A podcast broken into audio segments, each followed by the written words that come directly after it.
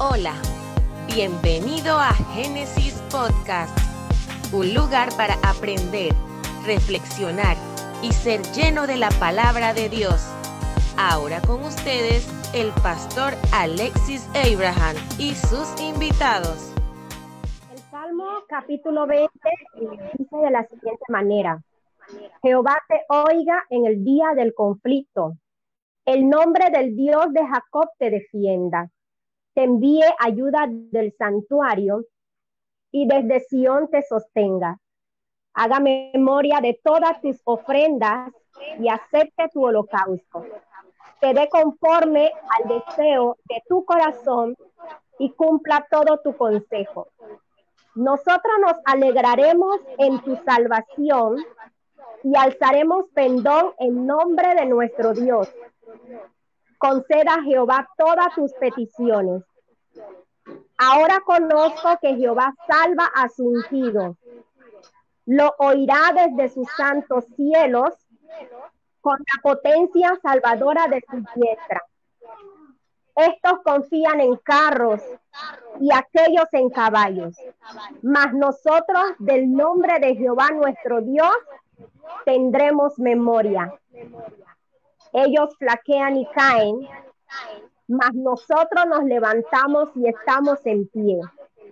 Salva Jehová, que el rey nos oiga en el día que lo invoquemos. Amén. Poderoso este salmo y, para ver el trasfondo a manera de fundamento, pues eh, era costumbre en los momentos previos a la batalla que el pueblo de Israel se. ¿Para qué se reunían? Para alabar a Dios, para orar, para ofrecer eh, sacrificios al Dios Todopoderoso y en ese momento ellos se desbordaban, se desbordaban en elogios, en celebraciones, declaraban su confianza en el Señor y recordaban, sobre todo recordaban todos los milagros y prodigios que Dios había hecho en otro tiempo. Por ejemplo, uno de esos salmos donde ellos se desbordaban en adoración y en alabanza era el Salmo 125. Ese salmo es conocido. Ellos escriben, los salmistas, los que confían en Jehová son como el monte de Sión, que no se mueve, sino que permanece para siempre. Otro de los salmos donde ellos expresan su adoración, eh, su confianza en Dios antes de salir a un tiempo de batalla, era el Salmo 25. Ese salmo dice, a ti, oh Jehová, levantaré mi alma. Dios mío, en ti confío.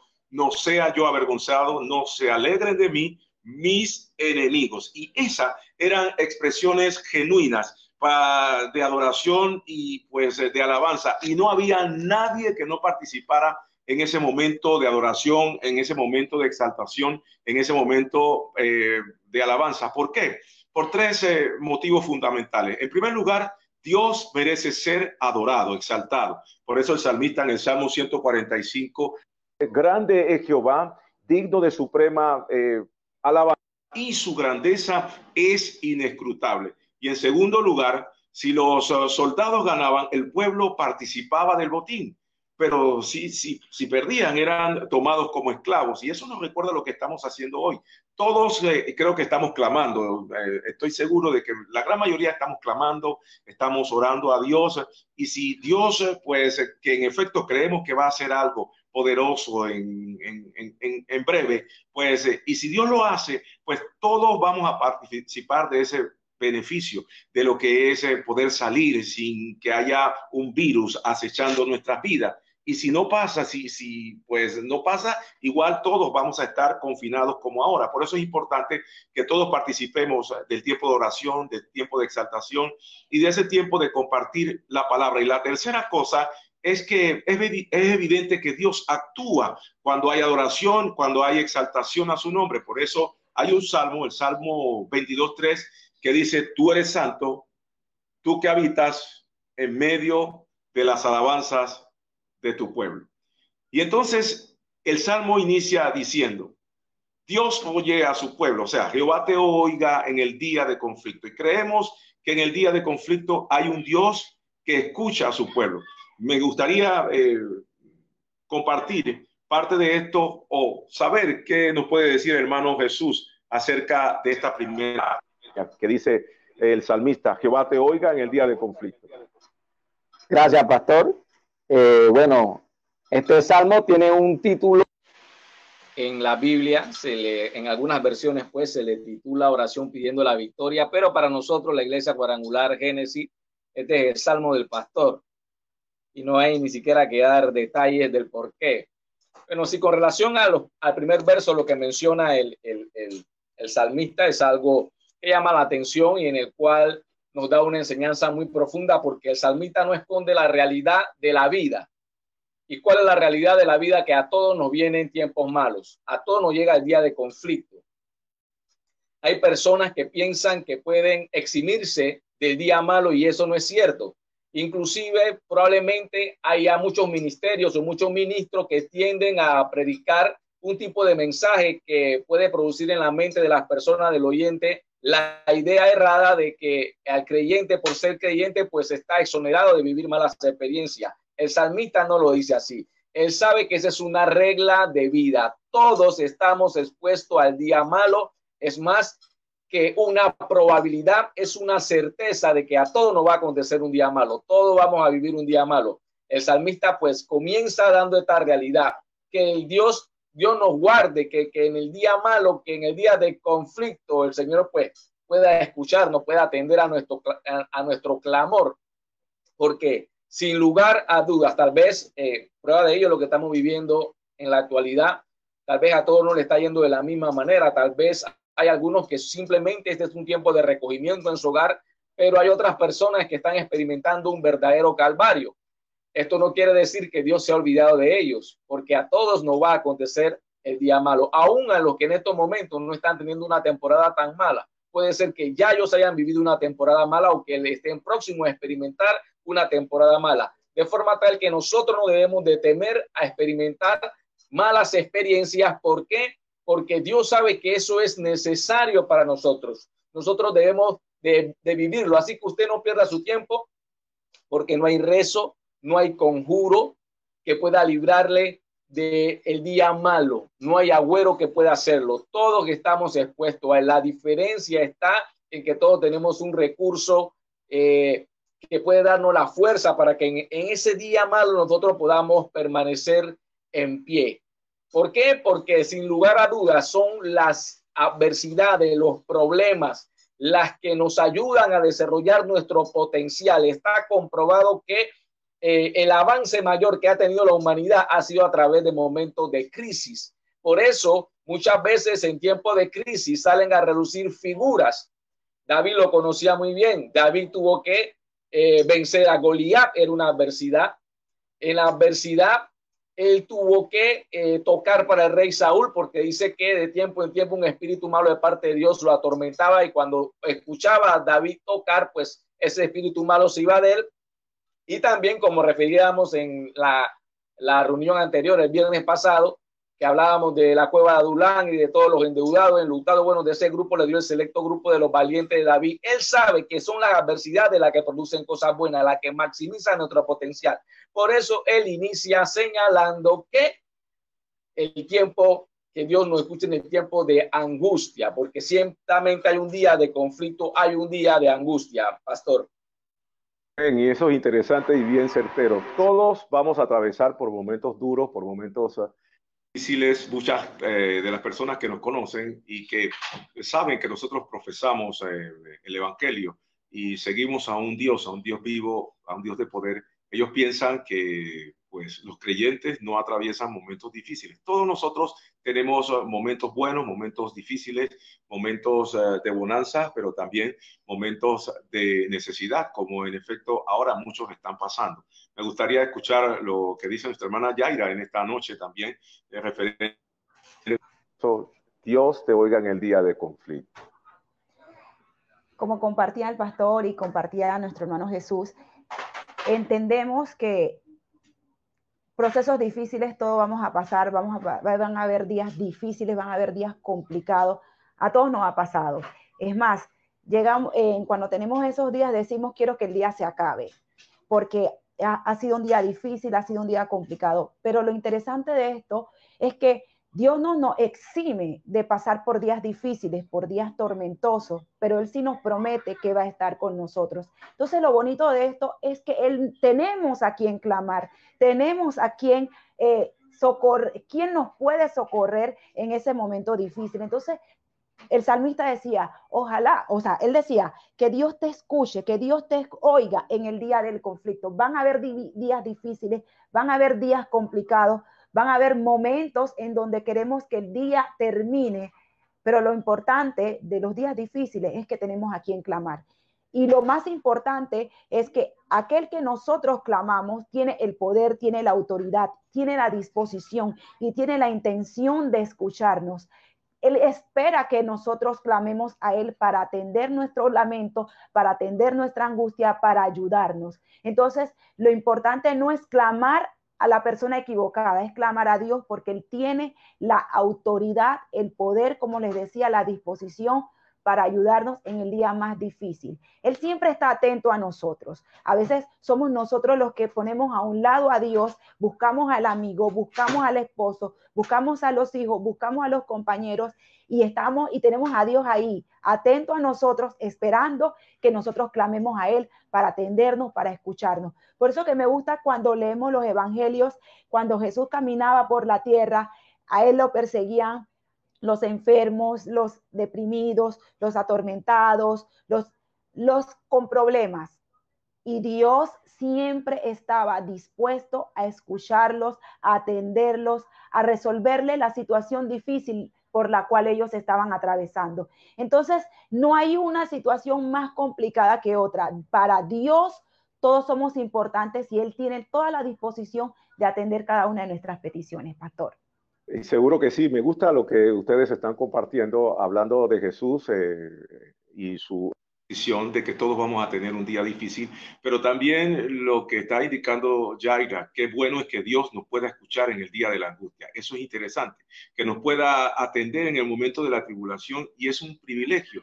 Y es interesante que Él nos oye porque ya Él pasó por ahí, Él pasó por momentos difíciles, Él pasó por momentos de angustia, Él pasó por momentos de dificultad. Por eso Isaías los describe cuando expresa la voz profética de lo que iba a acontecer con Jesús muchos años después. Él dice, em, despreciado y desechado entre los hombres, varón de dolores, experimentado en quebranto y como que escondimos de Él el rostro. Él fue menospreciado y nosotros no lo estimamos. Él sabe, pues, eh, lo que es pasar por momentos eh, difíciles.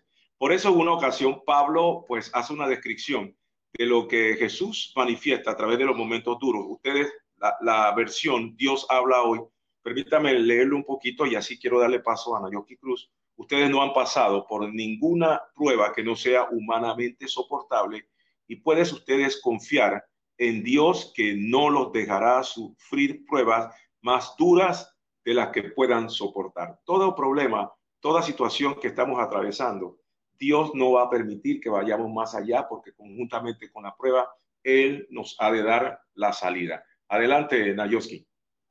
Así es, y, y para resaltar lo que dijo el salmista, Jehová te oiga y ya la compartía hace un momento donde ella indicaba que buscamos ayuda y refugio en el amigo, en el vecino. Y el ser humano cuando se encuentra en una situación difícil, eh, pudiera decir que por naturaleza, antes de que él pueda recurrir a Dios, él recurre a todas sus fuentes naturales. El ser humano eh, trata de resolver sus conflictos eh, en muchas ocasiones a través de su fuerza, a través de su habilidad, a través de, de su capacidad, pero el salmista le hace ver al pueblo que quien realmente nos tiene que escuchar cuando estamos viviendo un momento de crisis no es el presidente de la nación, no son los representantes, no son los diputados. En este tiempo de crisis hemos visto cómo la gente se ha volcado a las calles pidiendo que el presidente los oiga, pidiendo que los diputados los oigan, pidiendo que el representante los oiga en su conflicto de hambre, de necesidad, pero el salmista nos da una gran lección. Quien nos tiene que escuchar realmente frente a nuestra crisis, quien nos tiene que escuchar Realmente nuestro momento difícil no es el hombre. Quien nos tiene que escuchar realmente es nuestro Dios, porque cuando clamamos al Dios que tiene el poder para cambiar la situación, para cambiar el momento difícil, entonces nosotros tenemos garantía de que vamos a ver la victoria. Y es esta palabra transmitirle a todos aquellos que nos escuchan. El que nos tiene que oír realmente no es el vecino y ni siquiera nuestro presidente. Quien realmente tiene que oír nuestro clamor es el Dios al cual nosotros le servimos. Por eso el salmista le dice, Jehová te oiga. Es un privilegio cuando Dios nos oye. Eh, nosotros, eh, por, por conocimiento de la escritura, escuchamos que cuando Dios oyó el clamor de los hijos de Israel que estaban en el desierto, Dios envió a un libertador. Y es un privilegio que Dios nos oiga, porque cuando Dios nos oye, hay garantía de que habrá una respuesta y de que habrá una salida a la situación que podamos estar experimentando. Pastor.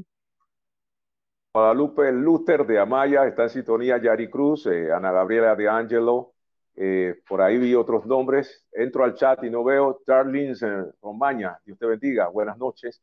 Vamos al siguiente bloque.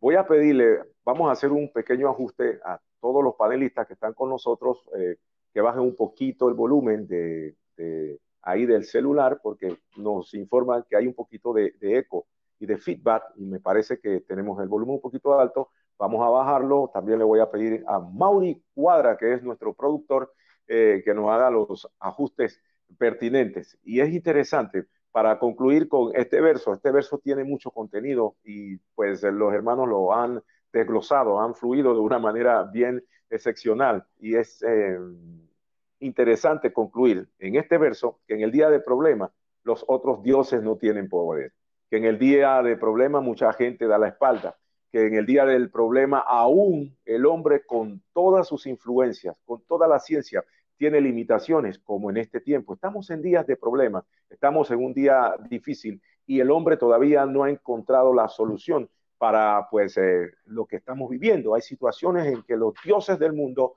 no pueden meter la mano solamente Dios. Y otra porción eh, o otro verso que nos llama la atención dice el nombre del Dios de Jacob fienda. ¿Y por qué era importante en ese tiempo resaltar el nombre del Dios? Yo creo que pues ellos estaban haciendo una declaración y una aclaración, porque en aquel entonces, en los tiempos bíblicos, el mundo, el, pueblo tenía referencia de muchos dioses y adoraban a muchos dioses, pero pues el pueblo de Israel eh, el pueblo de Israel tenía referencia de lo que Dios había hecho con Jacob. Ahí en Génesis 28 hay una promesa, verso 12 en adelante, sobre Jacob, pero lo que más eh, para mí me gusta, más contundente es, es esa palabra que Dios le dice a Jacob, yo estaré contigo. Eh, adelante, Jaira, sobre esta, esta, esta palabra. Menciona el libro de Génesis sobre Jacob yo estaré contigo. El pueblo de Dios hoy día debemos estar entendidos que nos puede faltar un amigo, nos puede faltar la respuesta de, de nuestros gobernantes, pero el mejor aliado que tú y yo podamos tener, el mejor compañero que nosotros podamos tener, es Dios. Entonces, en su palabra, a través de diferentes, eh, eh, en la escritura podemos ver donde él dice, vas a pasar por el fuego, vas a pasar por los ríos, vas a pasar por el desierto, pero yo voy a estar contigo. Entonces, Dios es nuestro amparo, es nuestra fortaleza, es nuestro pronto auxilio, pero no es solamente una respuesta a una situación, sino que Él está con nosotros, Él nos acompaña, Él no nos desampara. Entonces, de repente Jacob estaba pasando por momentos difíciles, Jacob estaba siendo perseguido por su hermano, estaba pasando por situaciones que él, eh, él había ocasionado. Pero él llegó un momento en donde él clamó a Dios y Dios le prometió su eh, compañía, le prometió que iba a estar con él. Entonces, hoy día nosotros tenemos una palabra donde Dios está con nosotros. Él no nos ha desamparado, y Él está ahí atento, Él está ahí acompañándonos. Entonces, Eso es nuestra fortaleza, esa es nuestra confianza. Y eso es lo que no te permite a ti ni a mí estar desamparado, estar en angustia, estar atribulado. ¿Por qué? Porque yo sé que Él está conmigo, Él está atento, Él está cuidándome y que lo que estoy pasando, por algo Él lo está permitiendo en mi vida, pero el destino final va a ser una poderosa salida. Es que su presencia está con nosotros. quiero saludar a Luis Valdivieso y con este saludo le doy paso a Nayoki Cruz para que nos comparta acerca de esa expresión que dice el salmista, el nombre del Dios de Jacob te defienda. El nombre eh, muchas veces, eh, como hemos aprendido, revela mucha, mucho de la naturaleza y el carácter de la persona que lo lleva. Entonces, al salmista decir que el nombre del Dios de Jacob te defienda, le da cierto tipo de confianza, cierto tipo de seguridad al pueblo, porque el pueblo estaba consciente de toda la obra gloriosa que Dios había hecho en la vida de Jacob y del pueblo de Israel. Entonces, eh, al ellos contar con el nombre de Dios en medio de su batalla, ellos iban con seguridad, ellos iban con esa paz de que si Jehová está con ellos, nada ni nadie podría hacerle frente. Así que el salmista alienta de alguna u otra manera al pueblo como Dios nos alienta. El nombre de Dios es invocado en medio de su pueblo y cuando su nombre es invocado en medio de su pueblo, su nombre da garantía de seguridad, su nombre da garantía de su nombre da garantía de habrá éxito. Cuando nosotros eh, vamos en representación del nombre de una persona, el nombre, después que ese nombre tenga fama, después que ese nombre tenga reconocimiento, la gente dice, ah, usted viene en nombre de tal persona, claro que sí, te acepto, eh, te elijo. Entonces, el nombre de Dios frente a la batalla nos da seguridad, nos da confianza. Por eso que el pueblo en este tiempo de crisis, este tiempo de adversidad, tiene que empezar a invocar el nombre del Dios de Jacob, porque Jacob vivió grandes experiencias. Jacob vio a Dios. Jacob luchó eh, eh, con el ángel y alcanzó la promesa. Entonces, la gente en este tiempo, antes de confiar en el nombre de los hombres de la tierra, de los representantes, la gente tiene que confiar en este tiempo en el nombre del Dios de Jacob.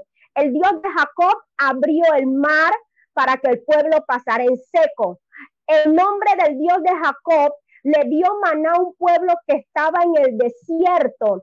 El nombre del Dios de Jacob dio agua cuando ellos estaban sedientos. Así que nosotros podemos estar seguros que si estamos invocando el nombre del Dios de Jacob, hay garantía de que en medio de la crisis veremos la mano poderosa de nuestro Dios. Pastor.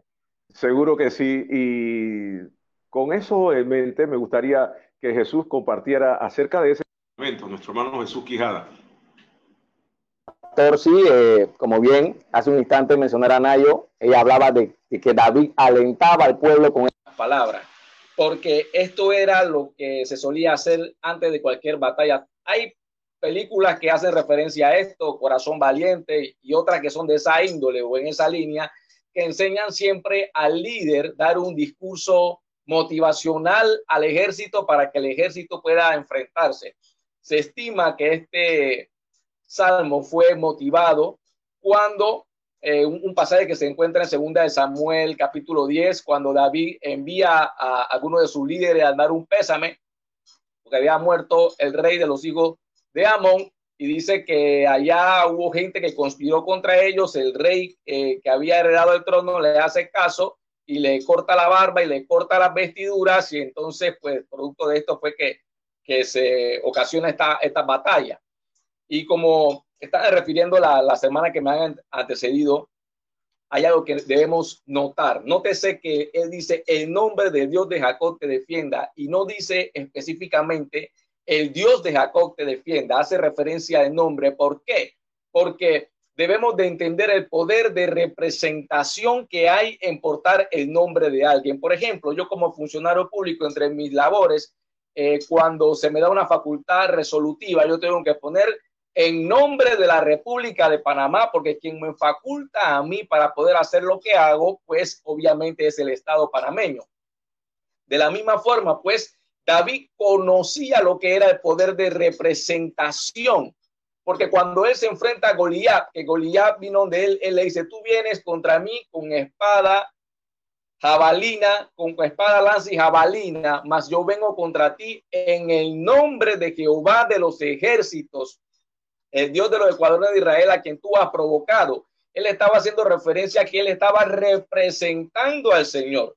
Y cuando nosotros podemos entender que nosotros estamos aquí en el nombre del Señor o que el nombre del Señor es que nos defiende por nuestra calidad de que estamos representándolo a Él o de que estamos representando un reino. Y esto que nos debe a, hacer entender que ante cualquier situación adversa que estamos viviendo, nosotros no podemos reaccionar como, como reaccionaría cualquiera, porque nosotros estamos representando a alguien.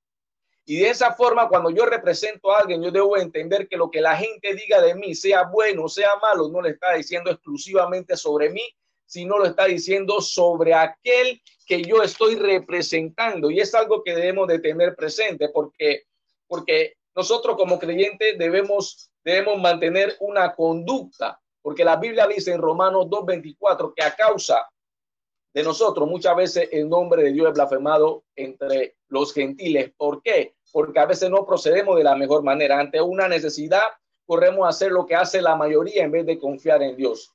Así que cuando el salmista decía, el nombre del Dios de Jacob te defienda, le estabas transmitiendo la idea, recuerden a quién usted representa. Y cuando usted lo representa a él bien, usted puede tener la certeza de que él siempre va a responder, porque no es mi reputación lo que va a quedar mal, no es mi renombre lo que va a quedar mal o bien. Lo que va a quedar mal o bien es la reputación de aquel que me envía. Gracias, pastor.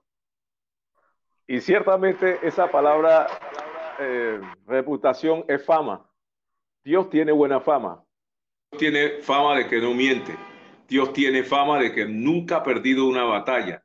Dios tiene fama de que todo lo que Él dice lo cumple. Y hablando ya para pues eh, darle un poquito de, cierre a, este, a esta porción, el nombre del Dios de Jacob, eso quiere decir que cuando más conocemos el nombre y el carácter de Dios, es decir, su bondad, su misericordia, su, su verdad, su poder, su sabiduría, su justicia, más confiado vamos donde Dios y no dudamos ah, de que Él va a contestarnos. Por eso el viernes pasado estudiamos el Salmo 34 y ahí en ese Salmo David dice, este pobre clamó y le oyó Jehová y lo libró de todas sus angustias. El nombre del Dios de Jacob tiene eh, poder, el nombre del Dios de Jacob sigue actuando, el Dios ah, de, el nombre del Dios de Jacob tiene, tiene buena fama y sigue haciendo maravillas. Por eso el salmista, los hijos de Coré, cuando escriben un salmo, comienzan a describir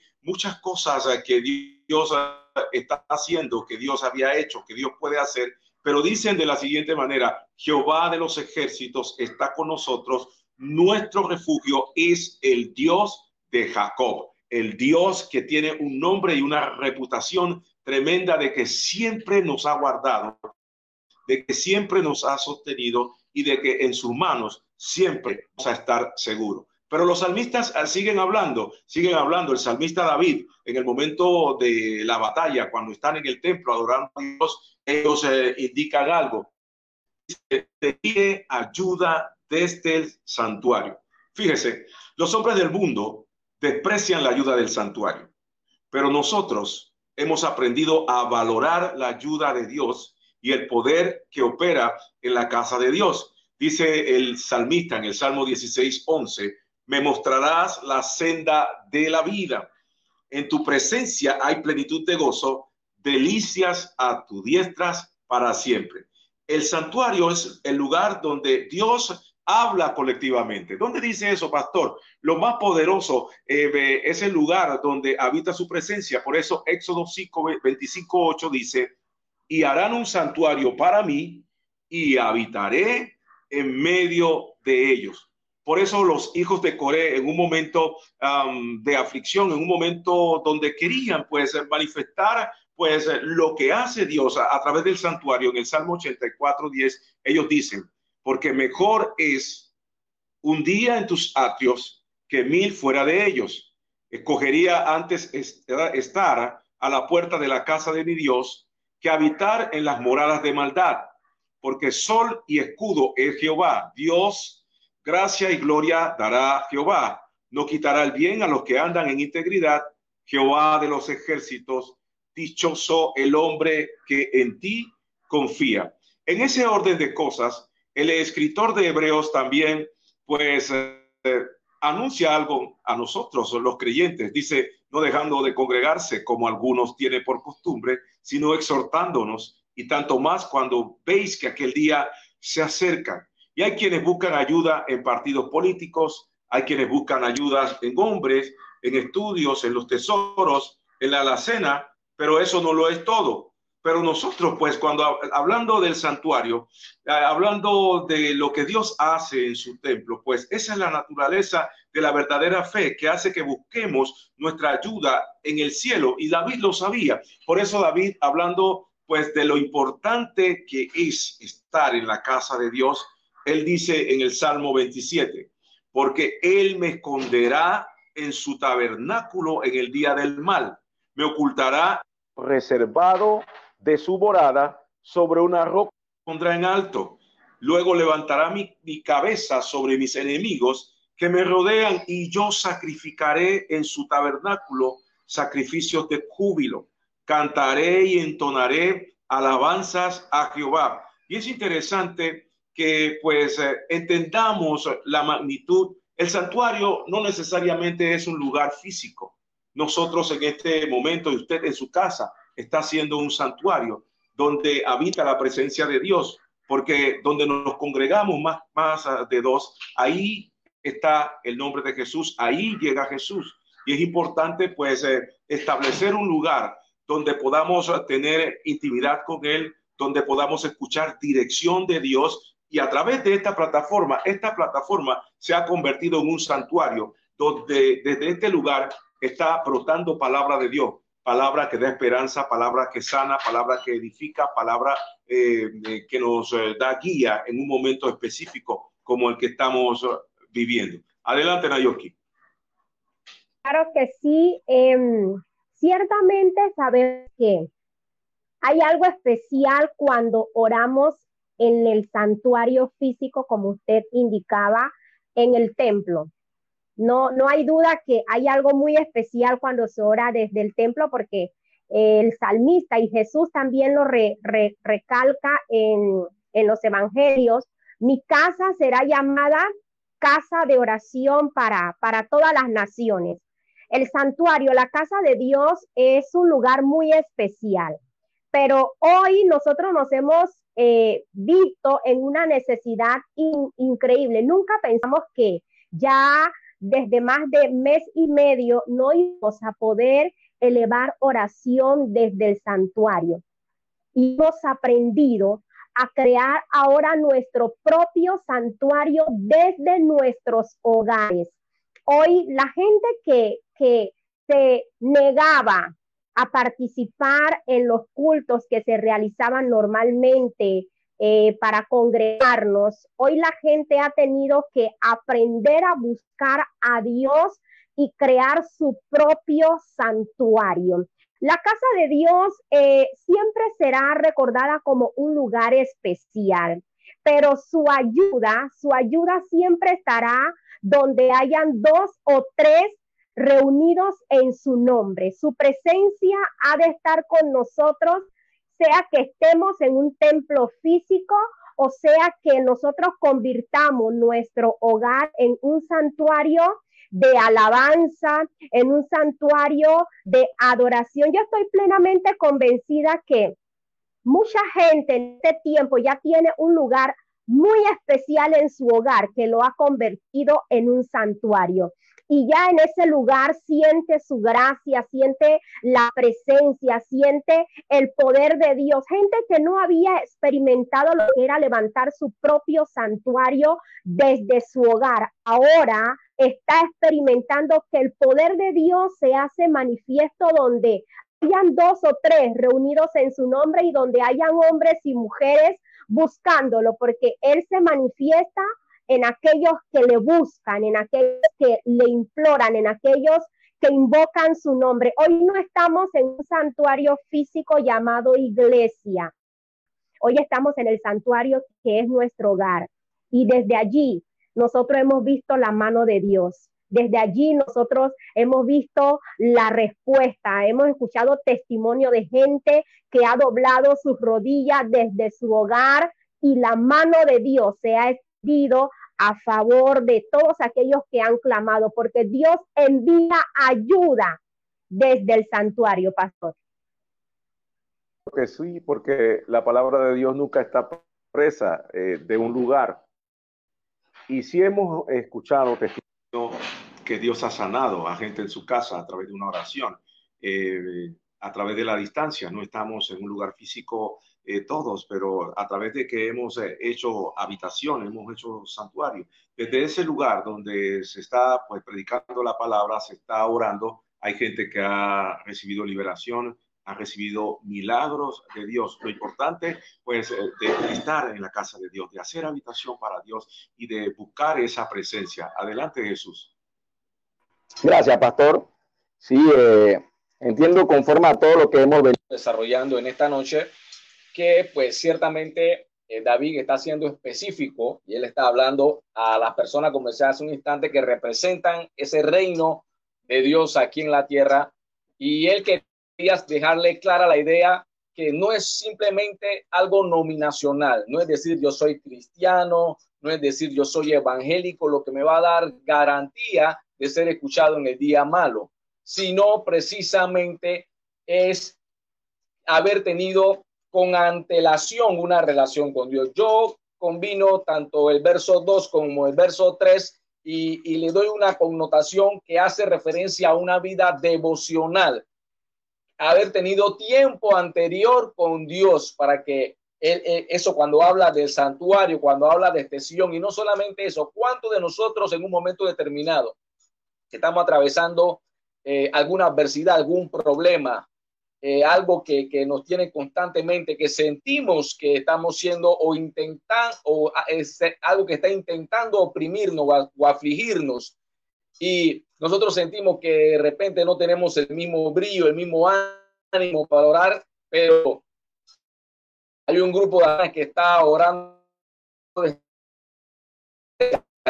Dios enviando su ayuda desde el santuario es suficiente o tal vez en un momento determinado siente que las fuerzas están menguando o no tiene el interés de, buscar o de batallar de, a punto de rendirte o estás esperando que alguien tire la toalla, pero Dios envía ayuda desde el santuario y te sostiene de Sion porque hay gente que está constantemente presentándote en oración porque Dios le la inquietó sencillamente en ese instante a que orara por ti a presentarte delante de Dios. Y es bueno porque ciertamente, como decíamos, cuando viene el día de angustia, el día, el día de conflicto, eh, todos nosotros nos mantenemos en el mismo estado anímico. Hay gente que se cuestiona, hay gente que se desalienta, hay gente que piensa en volver atrás. Es decir, puede producir diferentes reacciones en las personas. Pero qué bueno es poder tener presente que a pesar de que ese sea mi estado anímico, Dios ve que la batería se me están acabando, viene una inyección desde el santuario, viene una inyección, otra gente, los hermanos, personas comienzan a orar por ti. Y a veces te encuentras a la persona después de un tiempo en la calle y te dice, tú sabes que los otros días Dios me puso, te puso en el corazón y yo comencé a orar por ti. Entonces tú entiendes, ah, Dios enviando ayuda desde el santuario. Y es un privilegio. Esos son uno de los beneficios de eh, el congregarse, de tener vida congregacional. Siempre hay gente que siempre se acuerde realmente y es algo que debemos valorar y es un privilegio que tenemos en Dios, todo lo que hemos creído en Dios y damos gracias a Dios por eso y damos gracias a Dios por todas esas personas, por el Ministerio de Intercesión, por los pastores que ven por nosotros, por los ancianos de la iglesia que constantemente nos presentan en oración. Gracias a Dios porque lo podemos decir. Dios enviando ayuda desde el santuario y sosteniéndonos de expresión. Pastor. Tremenda la, la exposición y nosotros somos parte de ese santuario. Todo lo que estamos haciendo a través de la palabra que estamos predicando, de las oraciones eh, que se hacen en favor de muchos de los creyentes. Y hay otra eh, frase, voy a permitir a Yaira que, que, entre en esta porción, porque es una porción para muchos eh, un tanto polémica, para los que no conocen el nivel espiritual de lo que manifiesta el salmista cuando dice en medio de la adoración, en medio de los fundamentos, hablando del santuario, de que Jehová nos escuche en el día del conflicto, que ese nombre que tiene reputación nos defienda y que nos ayude en vía desde el santuario, ayuda. Dice ah, una frase bien interesante, porque manifiesta lo siguiente, haga memoria de todas tus ofrendas. Y la palabra memoria es recordar, recordatorio, pero ofrenda es algo que se ofrece como muestra de reconocimiento y reverencia, si vamos a el concepto netamente bíblico, porque de ahí viene el, termo, el, término, perdón, eh, ofrenda, que no es limosna. Y habían cinco tipos de ofrenda en el Antiguo Testamento. Había la ofrenda de grano, había, no voy a pasar a explicar eso porque no vamos a tener el tiempo, la ofrenda de paz, la ofrenda por el pecado, la ofrenda por la culpa, y había otra ofrenda que se llamaba holocausto, que era eh, la quinta, ahí se ofrecía un animal, lo mataban, lo quemaban y el, el, animal tenía que ser perfecto. Y era una realidad que no siempre el holocausto era aceptado porque no siempre presentaban la mejor ofrenda. Por eso ahí cuando dice, haga memoria de todas tus ofrendas y acepte tu holocausto, ¿cuál era la idea?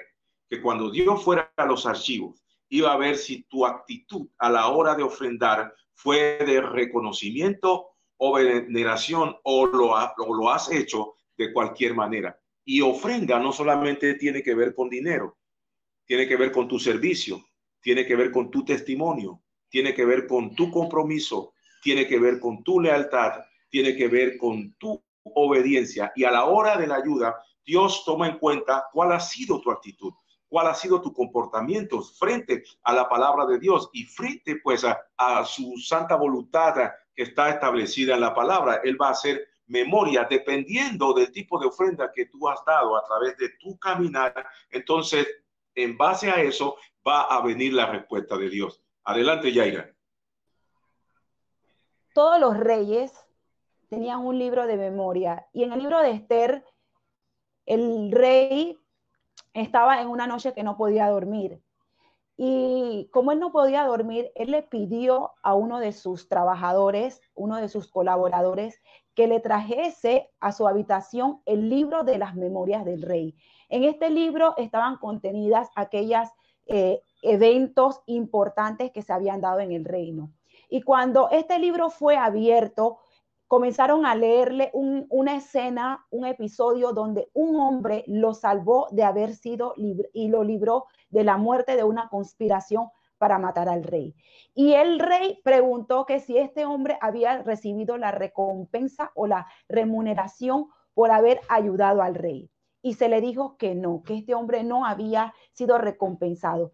Él había un libro donde se registró la acción positiva, donde se registró lo que ese hombre hizo a favor del rey y en el momento inmediato este hombre no recibió la recompensa ni recibió el reconocimiento, pero todo había sido registrado. Y llegó un momento crucial en la vida de Mardoqueo donde él iba a ser ejecutado, donde él iba a ser muerto por servir a Dios y por ser de molestia para otros. Y en este mismo, en este preciso momento, momento donde el rey abre el libro de las memorias y sale a relucir lo que este hombre había hecho en favor del rey. Y ahí la, la, Biblia narra cómo se le recompensó por la obra hecha. Entonces, así como los reyes terrenales tenían un libro para recordar aquellas cosas que hicieron a favor del rey, para recompensarlo y para que quedara plasmado en la historia. Asimismo, Dios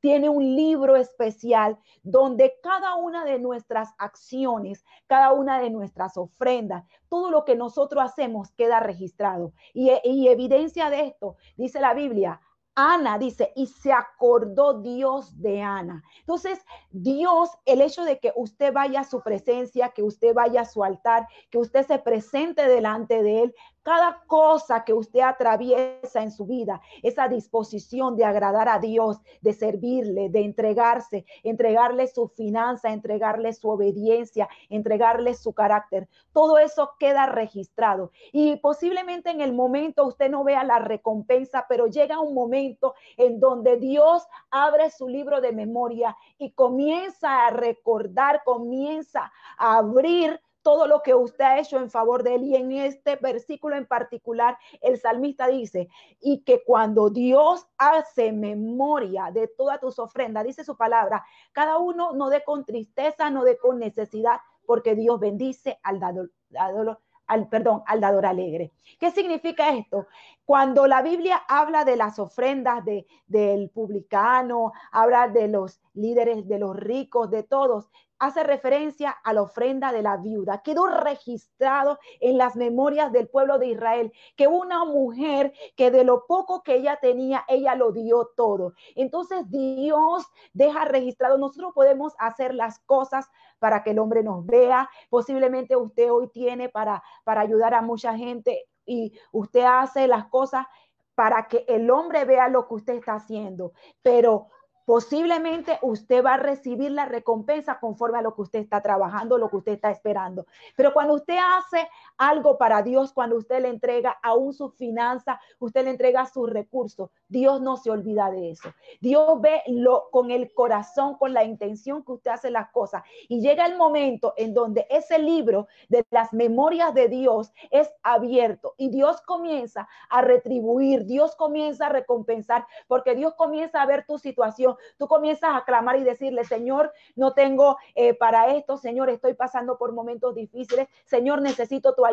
Y Dios abre ese libro de memorias y comienza a ver esta joven, esta mujer, este hombre, aunque poco tenía, aunque tenía momentos difíciles, entregó lo mejor de su ofrenda, entregó lo mejor de su obediencia, entregó lo mejor de él para darme a mí. ¿Por qué no lo voy a atender? ¿Por qué no lo voy a recompensar? Y comienza Dios a actuar en favor porque Dios no olvida, no olvida. Los hombres se les pueden olvidar lo que tú hiciste es por él, pero hay uno que ni siquiera él registra en un libro sus memorias, las acciones y en el momento oportuno, él sabe recompensar de acuerdo a lo que cada uno sembró, de acuerdo a lo que cada uno hizo en favor, en adoración, en exaltación al Dios que nos ama y que siempre hace grandes cosas y que siempre está dispuesto a ayudarnos, a bendecirnos y a favorecernos pero hay una recompensa especial por aquel que le entrega lo mejor, da lo mejor y Dios lo va registrando. Y en su momento oportuno, Dios sabe recompensar a cada uno de acuerdo a lo que ha sembrado. Pastor. Seguro que sí, Yaira. Me gustaría escuchar a, a, a Nayoski también. Punto que ha sido bien explicado y wow, muy poderoso lo que pues has compartido en esta hora porque hay la ley de la siembra y la cosecha. Y sobre todo Lucas dice, dad y se os dará medida buena, apretada, remecida. Hay gente que quiere que Dios le ayude en el momento difícil, sobre todo en la prueba económica, pero jamás le han dado nada al Señor, ni siquiera sus talentos, ni se han comprometido, y mucho menos eh, sus finanzas para, para hacer que la obra de Dios se expanda. Adelante, Nayoski. Claro que sí, y esto me hizo recordar una escena que creo que está en el libro del profeta Isaías. La Biblia habla de un rey llamado Ezequías. Eh, él había enfermado de muerte y Dios le envió a ese rey, al profeta Isaías, a decirle, mira, ordena tu casa que de cierto morirás. Y cuando el profeta se del lugar donde estaba reunido con el rey, dice las escrituras que el rey volcó su mirada a Dios y prácticamente en su oración él estaba diciendo a Dios, acuérdate que yo te he sido fiel, acuérdate que yo te he honrado, acuérdate que yo he cumplido tu palabra. Y, la Biblia enseña que, que Dios atendió a la oración del rey Ezequías porque Dios se acordó de que Ezequías anduvo en integridad, de que Ezequías fue fiel, lo más probable es que Ezequías fue un rey en aquel momento que honró a Dios a través de sus diezmos, honró a Dios a través de sus ofrendas y honró a Dios siendo un, un rey leal y fiel. Y hoy nosotros estamos escuchando testimonios de gente que por causa de la pandemia ha perdido sus empleos, a muchos les suspendieron sus contratos y esa gente que perdió su empleo y que hoy tal vez no está cobrando un salario, hoy tiene eh, la gracia de poder mirar al cielo, decirle a Dios, acuérdate que cuando yo trabajaba, cuando yo estaba en mi mejor momento, yo siempre ofrendé, yo siempre te di mis diezmos, yo te di así a ti siempre lo mejor. Y esa gente, pastor, hoy está testificando que Dios no ha dejado de proveer para su casa. Dios no ha dejado de proveer el alimento de cada día porque Dios ha hecho memoria de todos aquellos que han sido fieles en sus diezmos, de todos aquellos que han sido fieles en sus ofrendas. Y Dios ha permitido que en tiempo de crisis muchos hombres y mujeres que lo honraron hoy estén tal vez viviendo mejor que antes. Hoy no le ha faltado el alimento al pueblo que ha sido fiel. Hoy nosotros estamos escuchando grande testimonio de cómo Dios ha provisto para cada necesidad, porque Dios en este tiempo, pastor, está haciendo memoria y está recompensando a todos aquellos que fueron fiel en su momento donde había eh, abundancia, donde había prosperidad, e incluso aún en tiempos de crisis, la gente todavía sigue honrando a Dios a través de sus ofrendas y sigue viendo la mano poderosa del Señor. Yo quiero, yo quiero motivar a esta audiencia que hoy nos está escuchando. Cuando usted aprende a honrar a Dios con todo lo que el Señor le ha dado, cuando usted aprende a darle a Dios, como decía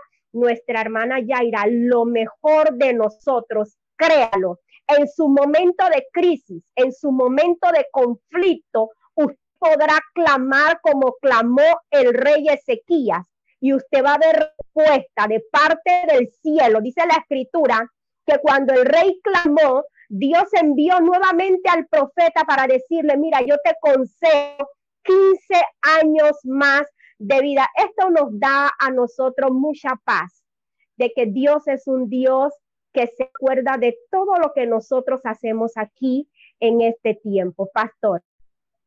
Poderoso, y, es una realidad.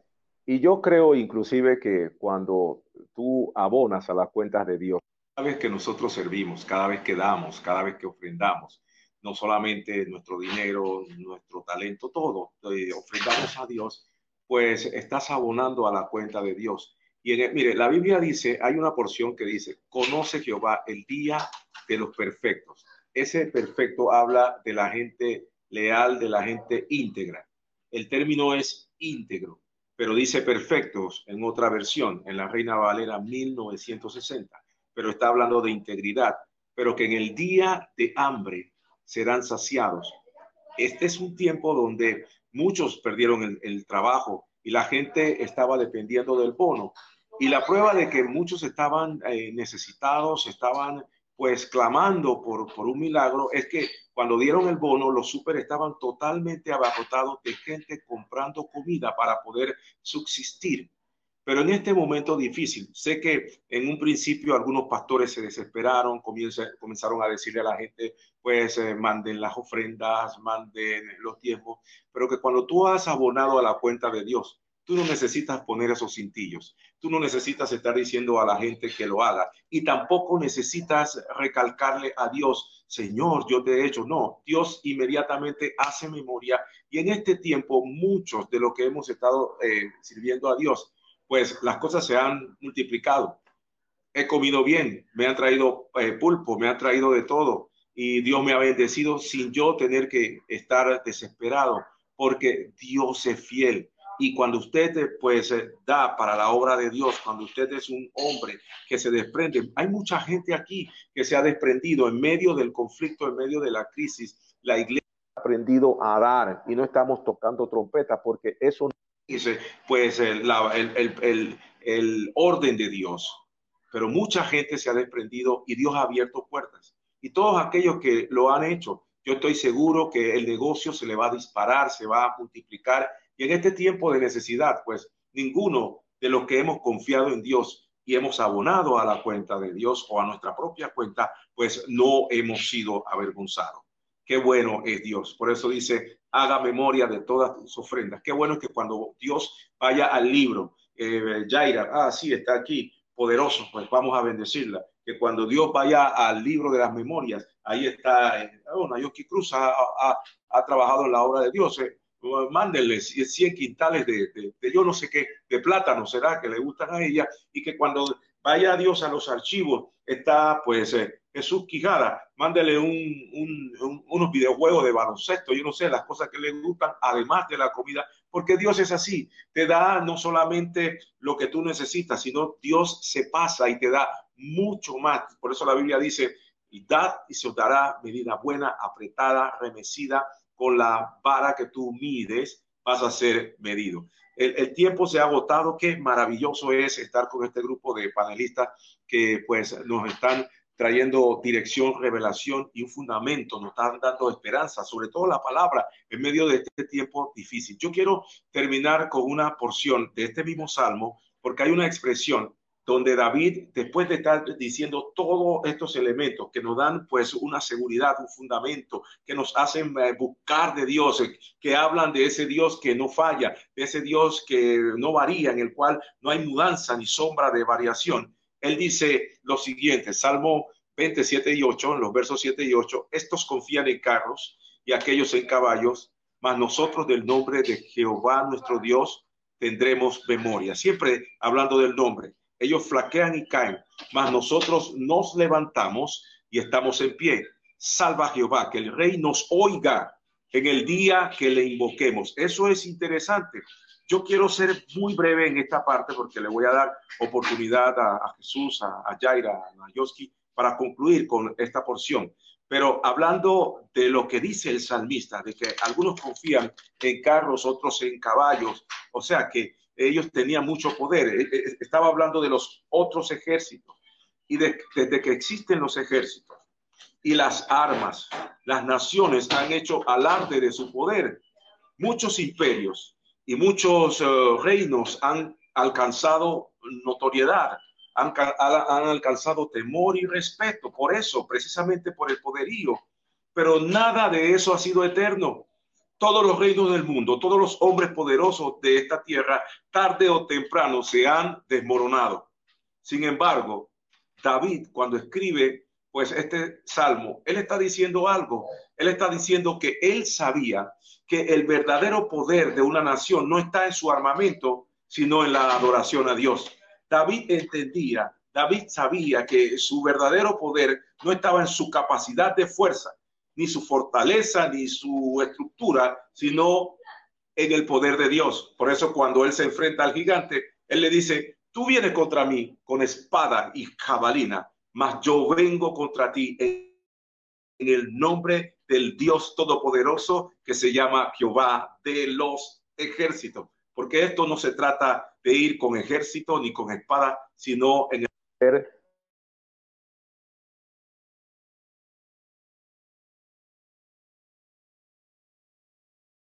del Santo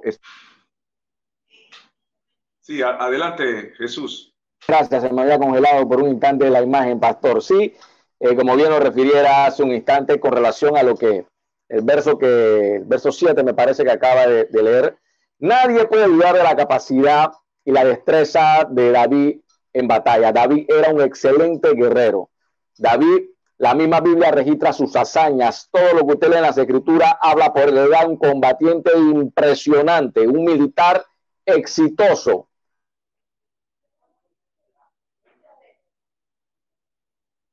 David, compartíamos y utilizamos un texto que se encuentra en Primera de Samuel, verso 18, perdón, capítulo 18, verso 30, en donde decía que cuando David salía en contra de los filisteos tenía más éxito que el resto de los sirvientes de Saúl, por eso su fama se, se acrecentaba.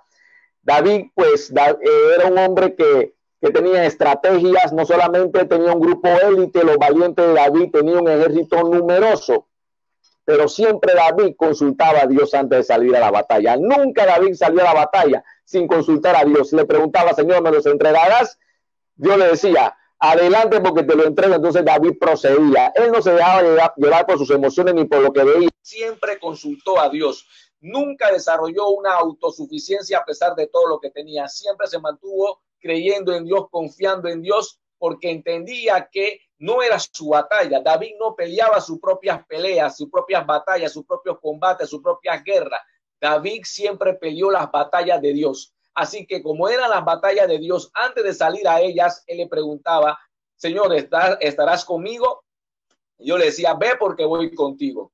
Y ese debe ser la actitud de todo creyente no meterse en, peleas, en pleitos, en situaciones por meterse. Siempre hay que consultarle a Dios. Hay cosas que aparentan ser de Dios, pero no son de Dios. Hay caminos que al hombre le parecen derechos, pero no son derechos. Entonces, siempre lo que debemos hacer es aprender de David y mantener, porque para él no era relevante ni la fuerza, ni la economía, ni las murallas. Para él lo importante era que Dios fuera con él. Mire, hoy día todas las grandes potencias del mundo están padeciendo igual que los países tercermundistas, sino que hasta peor por esta pandemia, porque ellos se apoyaban o tenían su confianza puesta en el dinero, en los científicos, en los laboratorios, en los médicos, en su poder, y eso no ha servido hasta el sol de hoy para nada. Por eso es que debemos entender que si nosotros queremos realmente en este caminar poder perseverar hasta el fin, ¿Cuál es la esencia? Mantener siempre intimidad con Dios, consultarle a Dios en todo lo que hagamos. Si nosotros le presentamos a Dios nuestro camino, tenemos que confiar que Él hará y así será. Así que David conocía que para Dios no hay diferencia, salvar con muchos o salvar con pocos. Lo importante es que Dios esté en medio de ese combate. Pastor. No sé si, si me escuchan, eh, me están escuchando. Sí, pastor. Eh, Sí, voy a pedirle a, a, Nayoski que vaya concluyendo eh, con este mismo verso, con esta misma porción. Eh, es bien interesante. Lo que el Señor habló a través de los profetas, cada vez que el pueblo se sentía que estaban en desventaja frente a una situación, cada vez que el pueblo sentía que no tenía la capacidad para vencer cierto ejército o cuando el pueblo se vio en un momento en la desventaja de, volver a construir el templo, ellos sentían que no contaban con los recursos suficientes para poder volver a levantar y a edificar. Y es allí donde Dios declara uno de los versos que por nosotros los creyentes es mencionado repetidamente. Dios le dice a su pueblo, no es con espada ni con fuerza humana, sino con mi espíritu. Todo lo que el hombre puede lograr, todo lo que el hombre puede alcanzar o ha logrado o ha alcanzado, el hombre debe entender que todo lo que ha logrado hasta ahora no ha sido porque ha sido, eh, perdone repetir la palabra, porque hayan sido muy sabios, muy muy hábiles o muy capaces. Hoy nosotros escuchamos gente que dice, yo logré esto por mis esfuerzos, porque yo me esforcé mucho para llegar hasta donde yo estoy. Nada de lo que el hombre puede alcanzar no lo pudiera haber logrado si la mano de Dios no estuviera con ellos. El rey David lo entendió, por eso él no se atrevía a emprender ninguna batalla sin contar primero con la bendición, con la cobertura, con el amparo de Dios. Y nosotros tenemos que estar claro en este tiempo, lo que nosotros vamos a lograr, lo que nosotros vamos a alcanzar, no será precisamente porque hemos sido muy hábiles o astutos, será precisamente porque la mano poderosa de Dios está con cada uno de nosotros. Y es con estas palabras que yo aliento a los hombres y mujeres que hoy están conectados a través de las redes. No es con espada ni con fuerza humana que se logran las cosas. Es con el Espíritu de Dios y con su gracia en medio de nosotros. Pastor. Seguro, ellos flaquean y caen, pero nosotros, del nombre de Dios, tenemos memoria. El mundo está tambaleando, el mundo ha flaqueado, el mundo no sabe qué hacer, pero nosotros sabemos que hay un Dios que tiene el control de todas las cosas. Este próximo domingo vamos a estar a, través de la plataforma desde las 10 de la mañana vía Facebook Live. Eh, vamos a estar aquí compartiendo el mensaje de la palabra de Dios, alabando a Dios, adorando y orando. Y el próximo martes también vamos a estar a través de esta misma plataforma vamos a estar los cuatro compartiendo la palabra, adorando a, Dios. El domingo es diferente, voy a estar acá compartiendo, eh, interactuando con ustedes, obsequiando eh, comida, porque eh, queremos bendecir al pueblo y a la gente, le queremos bendecir en este tiempo y pues vamos a compartir la palabra, adorar a Dios, orar por nuestras peticiones y el martes los cuatro nuevamente vamos a estar acá compartiendo y adorando a Dios. Voy a pedirle a, a que concluya con esta parte, con esta porción, y luego que haga una oración por las necesidades y por todo el pueblo que está, eh, todas las mujeres y hombres que se han conectado en esta noche, la Iglesia Génesis y los invitados que se han conectado a esta plataforma y que necesitan una palabra de oración y que pues el Espíritu Santo te dirija de una manera especial para que ores y toques cada una de las personas en esta noche. Adelante, Yaira. La palabra de esta noche es confía. Confía en el Señor porque Él tiene cuidado de ti, tiene cuidado de tu necesidad. El mundo se tambalea, el mundo ha entrado en inestabilidad, inseguridad, pero nosotros, nuestra confianza debe estar puesta en Dios. En esta noche todo lo que se te ha compartido, toda la inspiración del corazón de Dios ha sido transmitida para bendecirte, para que tengas paz en medio de la tormenta, tengas paz en medio de la adversidad. Estás estamos pasando momentos difíciles, estamos pasando situaciones, estamos viviendo días negros, estamos viviendo días complejos, días complicados, pero hoy Dios te dice, confía en mí, clama a mí y yo te responderé y te enseñaré cosas grandes y ocultas que tú no conoces. Hay una reserva, hay un depósito del cielo que, que está a la disposición de aquel que clama a él. Clama a mí, dice su palabra, y yo te responderé. Y es y te enseñaré cosas grandes y ocultas que tú no conoces. Se abre ese libro de las memorias de Dios, en donde Dios comienza a ver tu nombre, comienza a escudriñar lo que has hecho, cómo has vivido, cómo te has esforzado, y Él te va a ayudar. Él quiere ayudarte, tiene toda la disposición. No sé por lo que estás atravesando, pero el Dios que escucha y el Dios que ve lo conoce todo. Y ahora en unidad nos presentamos delante del altar de Dios, porque tu confianza y mi confianza está puesta en Dios. Él tiene la disposición y tiene el poder para cambiar tu situación. Lo hizo con el pueblo de Israel. Le dio pan en el desierto. Le dio codornices, le dio carne, sus calzados no se, se desgastaron, sus vestidos tampoco. Hoy no tenemos Cuatro Alto, ni Madison, ni ninguno de los almacenes abiertos, pero Dios te dice que la provisión no va a escasear, que después que tú clames a Él, Él te atenderá. Él escuchará porque Él está allí presto a atender nuestras necesidades. Confía en Él, clama a Él porque Él está dispuesto a bendecirte, a ayudarte, a socorrerte, porque te ama y tiene especial cuidado de ti. Eterno Dios, Hemos compartido tu palabra para bendecir a tu pueblo, para edificar a todas aquellas personas que están atravesando momentos difíciles. Ahora clamamos al Dios que todo lo puede. Ahora intercedemos. Ahora gemimos delante del que ha hecho maravillas, del que ha hecho milagros, el que ha mantenido en pie esta nación. A ese clamamos para que la provisión de alimento no falte en cada hogar. Si por la convivencia permanente, continua, que antes no se ha traído conflictos, discordia, tensiones en la familia, ahora te pedimos que tu paz, que sobrepasa todo entendimiento, alberga los corazones, trae armonía, sosiego, amor, tolerancia, paciencia en medio de las familias. Aquel que se encuentra en un momento de eh, inestabilidad emocional, porque hay cosas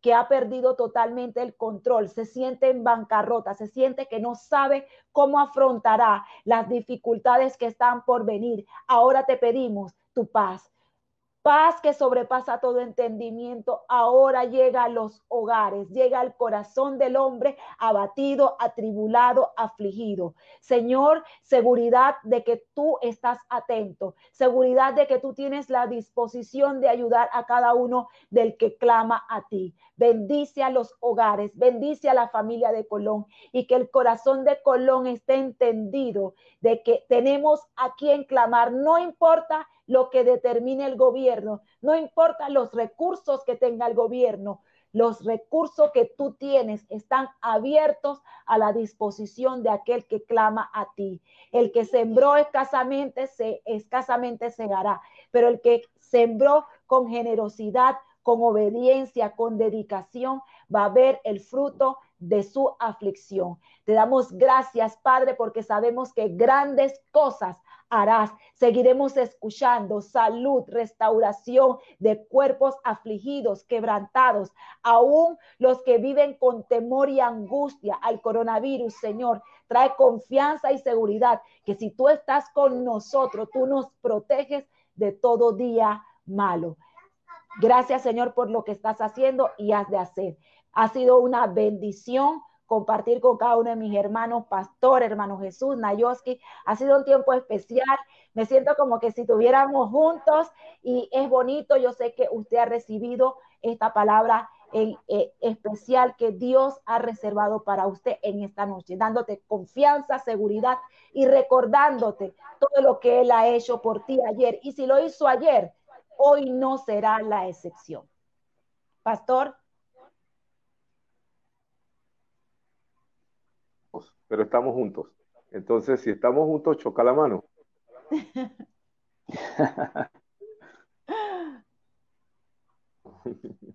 Eh, los maestros son, cada uno de ellos son maestros en la iglesia cuadrangular Génesis, son maestros de la palabra y están aquí, pues, eh, siendo usados por Dios. Nuestro hermano Jesús Quijada, muchas gracias.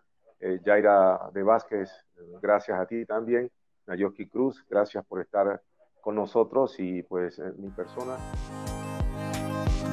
Gracias por escucharnos. Nos encantaría que pudieras compartir este podcast con tus amigos y conocidos.